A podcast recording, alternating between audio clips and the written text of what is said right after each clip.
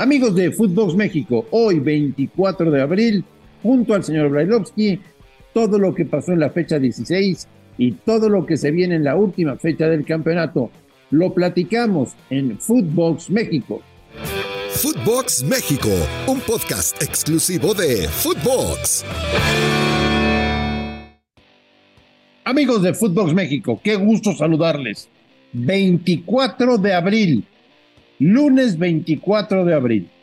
Tenemos de todo para compartir y para platicar con ustedes acerca de lo que está sucediendo en la recta final del Campeonato Mexicano de Primera División.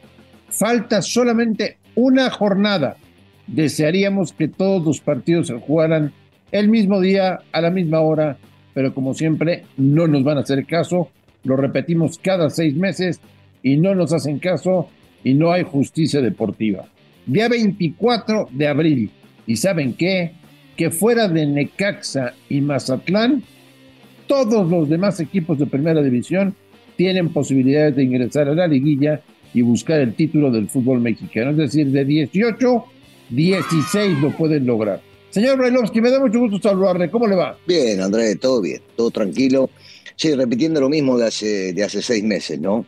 Uno se frustra con, con este tipo de resoluciones que dicen, sí, vamos a intentar cambiar, vamos a intentar progresar, vamos a intentar avanzar, y entonces no va a haber multipropiedad, y entonces no va a haber este, eh, va a haber descenso, y va a haber ascenso, y se van a pagar las multas, y todo va a ser equitativo, y uno dice, ¿y esto que acaba de pasar de vuelta? Porque sí tiene que pagar una multa, por ejemplo, Querétaro, pero hay que sacarlo de la, de la liguilla. Y vos decís, ¿pero por qué? Si ya paga una multa, ya antes era que no podía, porque el que descendía no podía.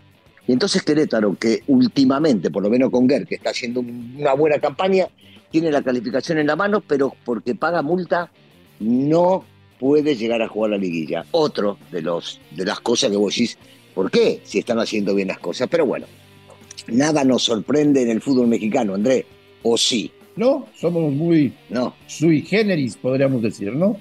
Exactamente. Muy exóticos, es una liga muy exótica la mexicana. Sí, sí, y, recién, recién recalcabas el tema de los partidos a la misma hora. Vos fijate que eh, el primer partido va a ser Puebla-Cholos, ¿estás de acuerdo? Sí, señor. Este, y tanto Puebla como Cholos, digamos, en los papeles, tiene una pequeña posibilidad de calificar. Así es. Pero, pero vamos a imaginarnos que empatan. Si empatan, por ejemplo, eh, San Luis ya sabe que está adentro, porque San Luis es 13 hoy. Pero si estos empatan, lo máximo que pasa es que Puebla llega y lo empata también con 18. Pero la diferencia de gol pertenece a San Luis. Y digo califica porque está 13 y al Querétaro lo van a limpiar. Entonces, previo al partido de Juárez América, ya sabremos todos los que están calificados. Si es que este partido termina empatado. Vos fijate lo que son las cosas. Qué mal están hechas las cosas. Qué locura. Sí, muy mal, muy mal, muy mal, muy mal. Ahora, no podemos negar, señor Beloki, que la liguilla nos encanta, ¿no? O sea, dentro de las, de las injusticias que hay por, por cómo se clasifica, por porque hay equipos que tuvieron mejor temporada en la ronda de clasificación, que son 17 fechas.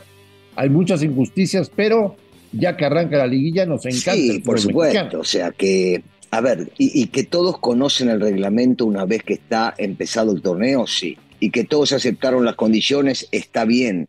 Nosotros hablamos de justicia deportiva o hablamos de una consistencia deportiva o hablamos de algo más parejo para todos, como es el descenso y el ascenso, como es la calificación de la liguilla, porque lo que se puede llegar a dar, por ejemplo, eh, y lo digo porque el técnico de Pumas hoy es Mohamed, porque si Mohamed fuera el técnico de, de Juárez o de Tijuana te diría lo mismo. Eh, el turco, al ser un tipo tan, tan, tan inteligente, tan triunfador, tan ganador de, este tipo de torneos cuando habló la liguilla, puede llegar a calificar en repechaje y después tener que enfrentarse al número uno que es Monterrey y eliminarlo. Sí, claro. ¿Es justo? Yo pregunto, ¿es justo? Y bueno, y bueno, así es el torneo, ¿no? Pero bueno, claro, eh, llega, contratan, contratan a, uno de los mejores técnicos que ha llegado al fútbol nacional o de los mejores que hay en el fútbol nacional hace por lo menos 10 años y entonces tenés la posibilidad de pelear por el título habiendo hecho un año nefasto pero salvando la jornada en cuatro partidos. Bueno, ya que hablas de Mohamed Russo, llegó al Azteca, secó al América, sufrió persecución arbitral, se fue expulsado, le dijo a la gente, aquí di la vuelta, aquí di la vuelta, de manera genial y el América que ustedes ya festejaban el título ruso ya se dio cuenta de que no es no es nada del otro mundo, voy a hacer el buen partido. A ver, voy a empezar por el final. Nadie festejaba, nadie, por lo menos nadie que yo sepa, festejaba lo que acabas de decir el título. Ya siempre te dije lo mismo, la América los triunfos los festeja, pero lo que se celebra en realidad son los títulos cuando se levanta la copa, punto uno. Segundo, que el Turco haya salido campeón con la América, sí, claro que salió campeón, hizo un muy buen trabajo, maravilloso. Que se ría o que se mofe del público no me gusta, en lo absoluto, y vos sabés que lo quiero mucho al turco, pero estar marcando como que acá yo también gané, hermano, bancatela. Sabes que cuando estás, cuando estás en el América todos te quieren y cuando estás en contra del América te odian. Entonces, ¿qué es lo que esperaba el turco? ¿Que lo aplaudan, lo reciban maravillosamente bien? No, porque así no es. Por algo es el equipo más importante, porque es querido y es odiado. Y el que pasó por ahí lo conoce. Esa actitud no me gustó. Después que lo secó, no me parece. Punto, otro punto claro. Sí jugó bien Pumas, claro, casi a tope, y el América habrá jugado un 30, un 40%, y esto es mérito del equipo del turco, sin lugar a ninguna duda. ¿Y persecución arbitral? ¿Qué? ¿Ahora me vas a decir que el arbitraje favoreció a la América? No. No, bueno, ya, Estamos, ya estamos todos locos, ¿eh? No, te, estoy estamos todos locos. No sé si viste al, al cuarto árbitro sí. meterse a la zona técnica sí a, carburar a Mohamed. ¿Qué demonios tienen que estar haciendo ahí? No, que lo dejen en paz. Está bien, pero otra vez, ese no es el árbitro que fue el árbitro del partido. Por eso yo, yo quiero no confundir las cosas. Una cosa es que el cuarto árbitro se lo haya querido llevar por delante al turco, faltándole el respeto, y de ahí lo terminan echando porque la máxima autoridad terminan siendo los árbitros y no se fijan en lo que pudo llegar a suceder realmente. Y la otra es que el arbitraje haya sido malo. No, por eso el arbitraje y tuvo errores para un lado y para el otro, como siempre son los árbitros, y yo diría que en el fútbol mundial. Que el cuarto árbitro estuvo mal, por supuesto, y sí. que no tenía que haberlo expulsado porque primero lo cargó al turco, también estoy de acuerdo. It's Kaylee Cuoco for Priceline. Ready to go to your happy place for a happy price? Well, why didn't you say so? Just download the Priceline app right now and save up to 60% on hotels. So, whether it's Cousin Kevin's Kazoo concert in Kansas City, go Kevin, or Becky's Bachelorette Bash in Bermuda, you never have to miss a trip ever again. So, download the Priceline app today. Your savings are waiting. Go to your happy place for a happy price. Go to your happy price, Priceline. A eso me refería con persecución arbitral, Russo, lo del cuarto árbitro, porque sí. de que es penal para el América, es penal para el América. O sea, Diogo cometió una torpeza sí. y provocó el empate del América. Sí, sí. No podrás negar, Daniel Brailovsky, que el señor Paunovic nos tiene realmente sorprendidos. No lo podrás negar, ¿eh? Y a ellos mismos, eh, Andrés, yo me imagino que a ellos mismos. Mira, primero yo, yo sigo insistiendo con el tema. Era muy fácil venir y revertir las cagadas que se había mandado Peláez como director deportivo y cambiarlo, porque con hacer un, un 1% más ya ibas a hacer más de lo que hizo él en su estadía en Chivas. Sí, sí, por supuesto.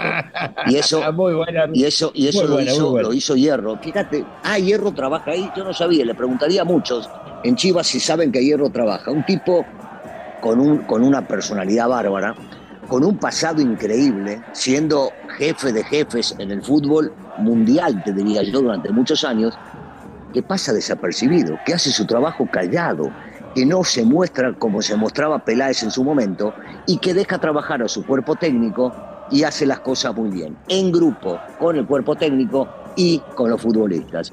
¿Qué sorprende? Claro que sorprende, porque Paunovic era un desconocido, pero se ve que Hierro lo conocía bien y sabía lo que tenía que hacer para traerlo y hacer un trabajo. Pero este, vayamos a marcar las cosas con proporción leía, escuchaba, eh, y, y, hay muchos comentarios con respecto a que lo quieren comparar con Almeida. A ver, aflojemos un cachito, hermano. Almeida sí, salió multicampeón. Ahora me lo van a poner porque ganó en el primer torneo más partidos que Almeida en, en la misma línea. No, para un poquito. No. Me parece que eh, estamos siendo irresponsables con la medida que estamos tomando las cosas, Andrés. Vayamos paso a paso. Estás hablando y que quieren comparar a un tipo que recién llega, que está haciendo bien las cosas, que ha ganado partidos importantes, merezca o no es lo de menos, tiene 31 puntos.